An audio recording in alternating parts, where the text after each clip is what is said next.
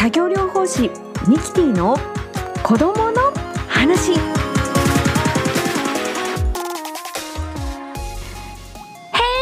what's up? Thank you so much for coming here and listening to my podcast channel! さあ、始まりました。子供の作業療法士ミキティです。今回もお聞きいただきございます。前半は書籍子どもの理解と援助のために感覚統合 Q&A 改訂第2版より掲載されております。Q&A を毎回一つずつピックアップしご紹介させていただきます。この書籍は日本感覚統合学会会長土田玲子氏の監修のもと専門家のみならず保護者保育教育者向けに感覚統合の考え方を正しく分かりやすく解説しています。今までの感覚統合の話とリンクする内容になっていますのでぜひ振り返りながらお聞きください。後半はゲストまるまる育児の高橋真美さんの登場です。こちらもお楽しみに。OK here we go.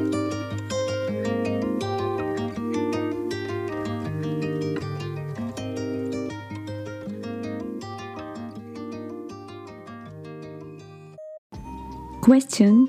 2教室で椅子に座っている時にその椅子をガタガタ揺らしたりしてじっとしていることができません。また授業中に立ち歩いてしまうことがあります。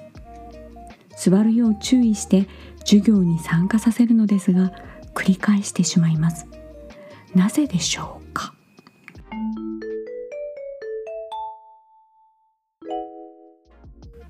ではつまずきの背景と援助の考え方について感覚統合の視点から探っていきましょ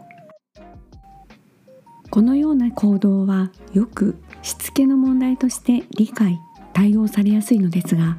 感覚統合の視点から見ると次のように考えることもできます。私たちは机の上で課題に向かう時決して同じ姿勢をずっと保っているわけではなく活動に合わせて微妙に姿勢を調整しています。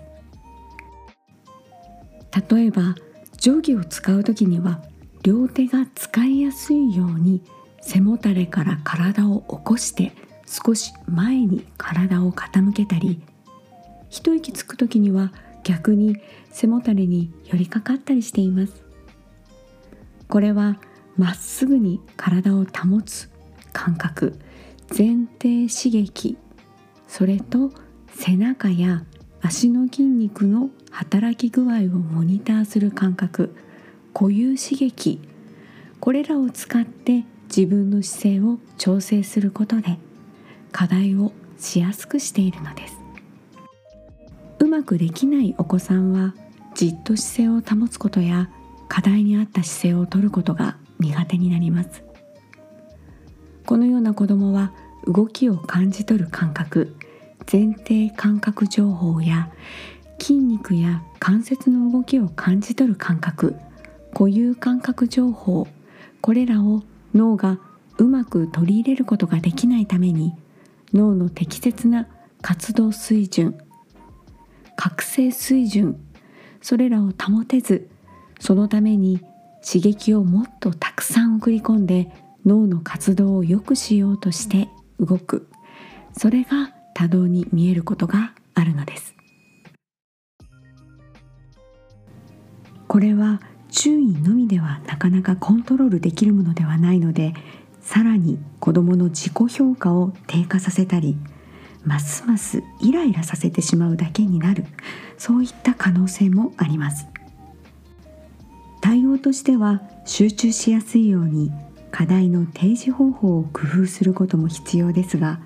子どものこのような特性を理解し椅子に座った状態であれば多少ちょっと変な姿勢をとっても許してあげる。例えば椅子の上に正座するのは OK などですね。そしてその他に授業中にプリントを集めてもらったり道具を準備するために離席をする機会を作るなどむしろ積極的に動いてもらう状況を作ることで動くことを保証するそういったことも良いと思います。またエアクッションこちらは検索すると Amazon などで売っているものなんですがそれを使ってもらったり立ったり座ったりが頻繁に入る授業作りを工夫するのも良いかもしれません。基本的にまず姿勢を保つ力をつけるために動いてバランスを育てる活動をたくさんする機会を提供することが必要です。今日のクエスチョンは教室で椅子に座っている時にその椅子をガタガタ揺らしたりしてじっとしていることができません。また授業中に立ち歩いてしまうことがあります。座るよう注意して授業に参加させるのですが繰り返してしまいます。なぜでしょうか？という質問の回答でした。次回は姿勢が悪いお子さんについてのご質問です。お聞き逃しなく。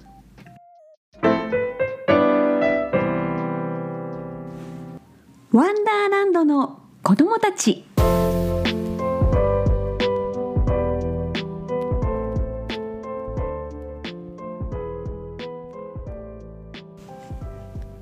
ーナーでは発達支援に関わる書籍やコラムをご紹介したりゲストをお迎えしお話をお伺いしていきます。本日は7人目のゲストフリーランスの保育士まるまる育児をされていらっしゃいます高橋真美さんと育児支援に関わるお話をしていきます。では早速行ってみましょう。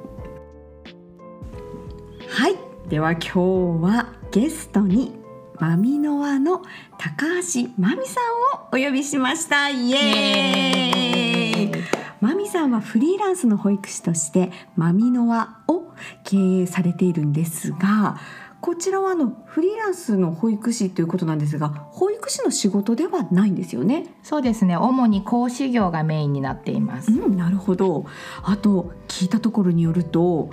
スリングアドバイザーまるまる育児大人巻き性の話そして個別セッションもしてらっしゃるということなんですがこんなにお仕事いっぱいされてますが大丈夫なんですか？一応大丈夫なんで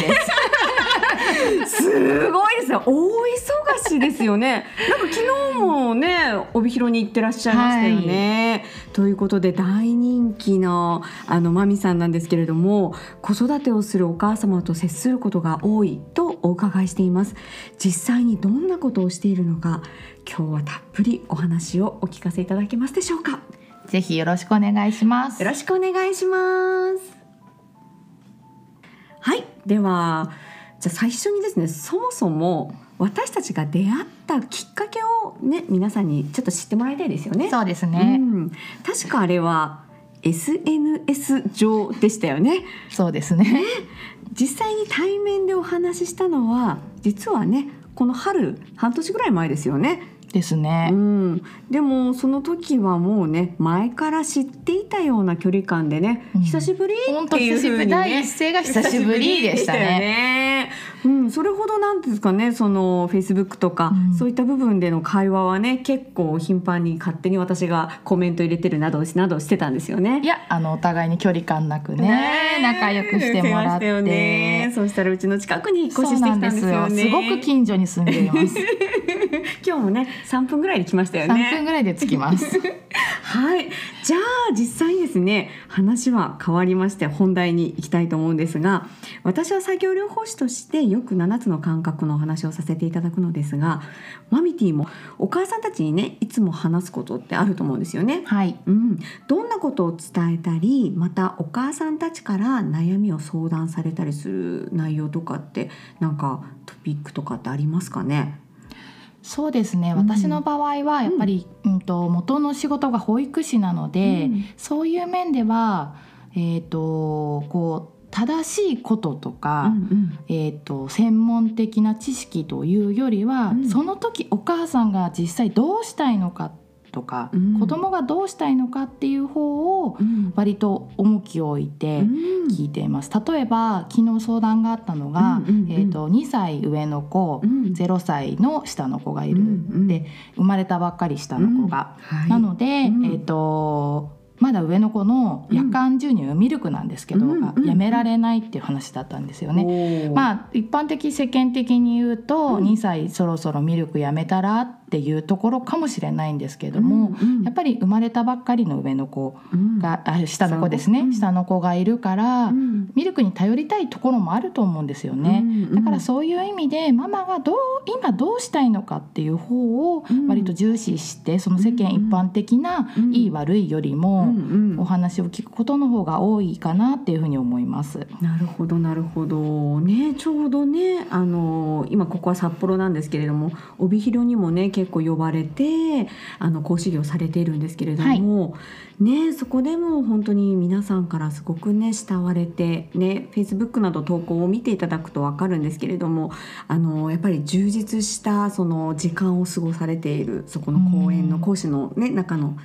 部分でされているようなのでもしねなんか呼んでほしいなっていうのがあればまみさん言ってくれますよね。あ。そうですね、あのできる限りあの ご要望にはお答えしたい。やっぱりリアルに勝るものはないなって思ってるので。当そうですよね。でやっぱりそのリアルの中で空気感の中でママたちから出てきた質問だから講師のその講座の内容ももちろんなんですけども、その後のやっぱり質問コーナーでうん。ママたちが思ってもいなかったようなところに答えがあったりするので,、うんうんうんでそれをちょっと持って帰るとその後の子育てがすごく楽になる様子が見られるので。うん。そういう意味でもなんか前回の、えー、とこれは砂川に呼ばれた時なんですけど、えー、と講座が終わって、うん。質問コーナーがあったんですけども、で次回は質問コーナーだけ2時間にしてくださいっていう リクエストを受けました。まあそれほ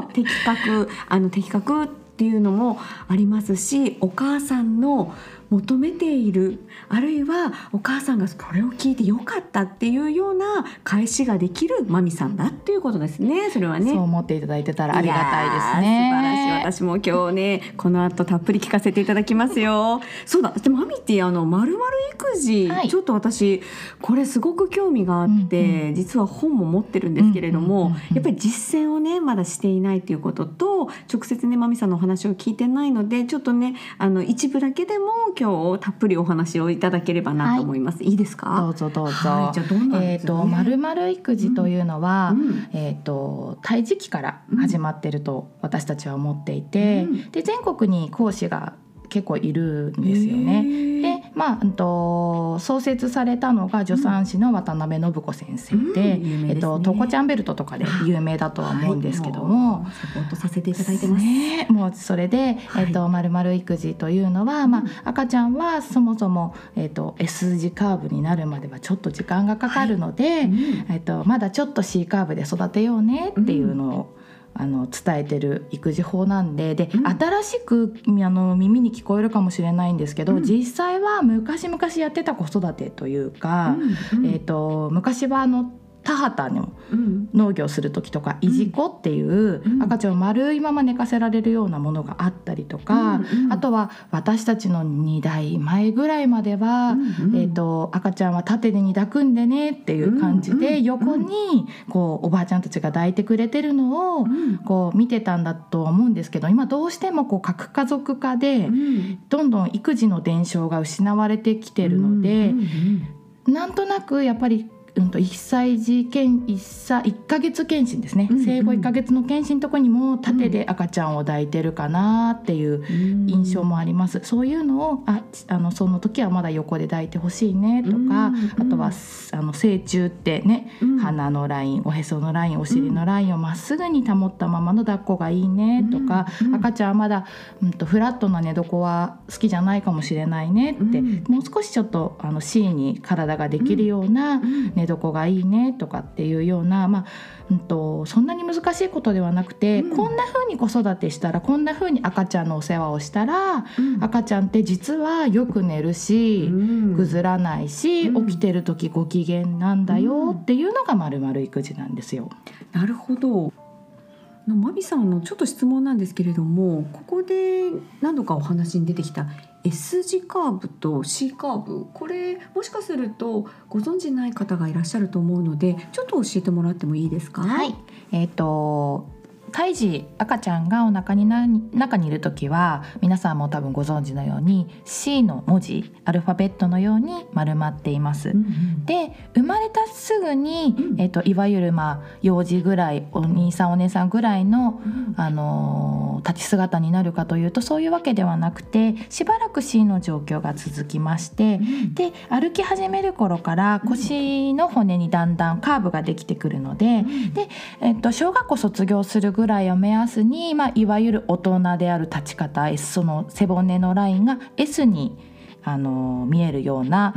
形になっていくのが C カーブから S 字カーブへの移行かなっていうことですね。なるほどなるほど。あれですよね。なんか例えば壁にこういうふうに背中くっついた時にあの頭の部分と肩とねあのウエストの部分はちょっと奥に手を入れれるような感じで隙間があってお尻が壁につくっていうような感じですよね。そうですね S 字カーブはそういう状況ですね。横から見たら S 字になっている、ということですね。なるほどなるほど。はい。ではですね、なんかまるまる育児の中でなんかよくあのお母さんから質問される内容とか、あとまみさんの中でこれは知っておいていただきたいなっていうお母さん向けの何かアドバイスとかってありますか？そうですね何か一つと言われると、うん。まあ今日からでも始められるうん。豆知識という感じでいきますと、はい。まああのーもう愛用ができるようなお子さんその前のお子さんでもいいんですけど脇から抱き上げるすくい上げるわかりますか？手をうん。脇に差し込んで、はい。体重をそこに乗っけて抱き上げるっていう抱き方をする方が多分もうほぼ95%くらいだと思うんですけども、はい。それってものすごく実はお子さんに負担がかかっていて、うん。えっと、イメージしてほしいんですけど、うん。自分が大人である私が、えっと、じゃあ子供になったとして、うん。同じぐらい巨大な大人に、うん。そこから抱き上げられたことを想像してみてほしいんですね。なんか怖いですね。怖いですよね、はい。そして自分の体重分、まあ、50キロなり70キロなりなわからないですけど、うんうんうんうん。その体重分が脇を支えに下にかかってるんですよ。うんうん。ってなった時の肩の上がり具合っていうのがすごく赤あのお子さんも赤ちゃんも上がっちゃうんですね、なので割ともう首が座ったぐらいからその抱き方をされる方が多いと思うんですけど、うんまあそんなに赤ちゃんであっても、えっと3歳でも5歳でも6歳でも抱っこってきた時に、うんそういうふうに脇から抱き上げるのはやめるだけでもお子さんの体の負担がとても変わります。そうなんですそね。うなんですでじゃあどうやって抱けばいいかっていうと、うんうんまあ、もう抱っこってできる子は首に手を回してもらって、うんお尻からぐっと持ち上げてください。うんねお姫様抱っこみたいな感じですか？うんとね対面でですよ対面ででぐっと首に巻きついてもらいますお子さんに手でね。ほうほう。で、うんお母さんはお尻からぐっと抱き上げる。なるほど、うんなるほど。伝わるかな音声うん。で。あれですよね。首に手を回して、そうですそうですぶら下がっている状態から、お母さんはお尻を持って、持ち上げて対面抱っこの状況になる。なるほどなるほど。っていう風にするだけでも、あのお子さんの体の負担がまるで変わってくるので、うんまあ、そういう一つ一つのちっちゃいコツなんですけども、あのできることで「まるまる育児」はたくさん本も出てますので、うん取り入れることもできますし、あの各地に講師もいますので、はいぜひ検索して、まあ、気になったらつながってもらえたらなっていうふうに思います。うわあなんかすごい今のポイントだけれでもこの抱っこの仕方ってすごく重要なんだなっていうのがね今分かったんですよね。私もリハビリであの抱っことかするんですけれども結構あのスーパーマンみたいな形で抱っことかすることもあるんですけどこのね肺の肺を守ってる胸郭あそこをやっぱりギュッと圧迫しないようにって言われるんですよ。うん。うん、やっぱり呼吸をねやっぱりそこではあの抑えてしまうのでなるべく手をひっくり返してうんっていう風ににやっぱりアドバイスがあるので抱っこの仕方ってすごくお子さんにとって重要だと思うんですよね。ぜひねあのまるまる育児もっともっとためになる情報あると思いますのでぜひあの検索をしていただいてね札幌であればまあ、北海道であればマミノワですね、うん、その他の地域はまだねたくさんいらっしゃるということですよね、はい、各地に講師がいっぱいおりますので、うん、なんか素敵な講師がたくさんいらっしゃるんでしょうね。はい。ぜひなんかこうね、うん、あの育て方というかお世話は結局やるには変わりないんですよ、うんうん、特にプラスアルファで何か大変なことをするわけじゃなくて、うんうん、今やってるお世話を、じゃあより良いお世話に変えた時に、えーと、と赤ちゃんの姿がすごく変わるのでこれは知ってて損はないって思うのでうん、ぜひこう皆さんがこうスタンダードに子育ての当たり前になってほしいなっていうふうに思っています。いや本当に。あのまあちょっとね最後に余談にもなるんですけれども前にねまみちゃんの投稿であれですよねなんかあの赤ちゃんの写真。写真。写真ありますよね。100日の写真とか。私すごく印象に残っていて、うん、ねやっぱりすごく泣いちゃったりとか、姿勢がねあれです、ね、すごい苦しくなっちゃったりとか、おひな巻きだったっけ、じゃなくて、ね、あれはね、ベビーボーンニューボーンフォトですね。今流行ってるんですよね、多分結構多くの、うんと、赤ちゃんが撮られてると思うんですけど、うんうん、ニューボーンフォトもやはりこうまあまあ、赤ちゃんに特化してるっては歌ってると思うんですけど、どう考えても赤ちゃんに無理な姿勢をしてるかなっていうふうに思っていて、で私はちょっとにそこが赤ちゃんねだって生後あれ何週間でやるものなので、何週間でその姿勢はしてほしくないなってことで、じゃあどういう姿勢だったらいいかなっていうので、私はあの函館の方で、あの赤ちゃんに心地いい姿勢を保ったままの乳房フォトっていうのをやっていました、うん、いやもうあれがすごい素敵でね。赤ちゃんね泣き止むんですよね。泣き止むんですよ。だから寝かしつける無理くり寝かしつけるとかじゃなくて、うん、心地いいから勝手に眠っちゃうんですよね、うん、まあ、それが本来の姿だなっていうふうに思います、ねいやますますね。もっと話聞きたくなりますよね。あれあの確か次回も特別にお越しいただけるんですよね。はい、次回はまたあの別の引き出しを開けたいなと思ってます。あれちょっとじゃあ予告っていうところでお母さんたちの必須カテゴリーの性教育についてお聞きしたいと思います。いやこれも楽しみですね。ねぜひぜひ楽しみにしていただきたいなと思います。はい、じゃあ最後にね私はマミティって言ってますのでマミティからお聞きの皆さんへ一言お願いします。はいどうぞ。えっと、きっとお母さんたちが聞いてくれてるのかなっていうふうには思うんですけどももう本当に子育てってやってるだけですごい偉業だと思います、うん、一生懸命頑張ってるなと思うのでなんかそんな自分をまああのよく頑張ってるなっていうふうに思ってほしいなって思います。そして子育ては一人では決してできるものではないので、まあ、丸々育児でもいいですし、うん、あのどんな形でもいいので自分に伴走してくれる人をぜひ見つけてほしいなっていうふうに思います。そしてこう地域みんな地球みんなで子育てしていけるような環境になったらいいなっていうふうに私は思っています。いや今日もいいお話聞けました。マミティありがとうございまこちらこそありがとうございます。ではまた次回に続きます。お楽しみに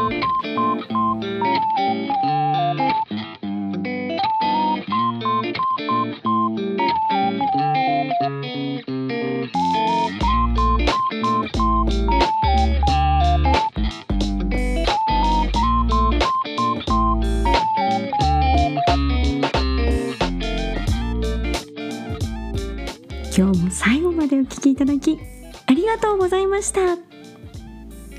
この番組が障害を持つ人やその家族兄弟への理解や自然に寄り添うきっかけになりますように。お相手は子どもの作業療法士ミキティでした。So that's it. Thank you for listening. See you next time. 题。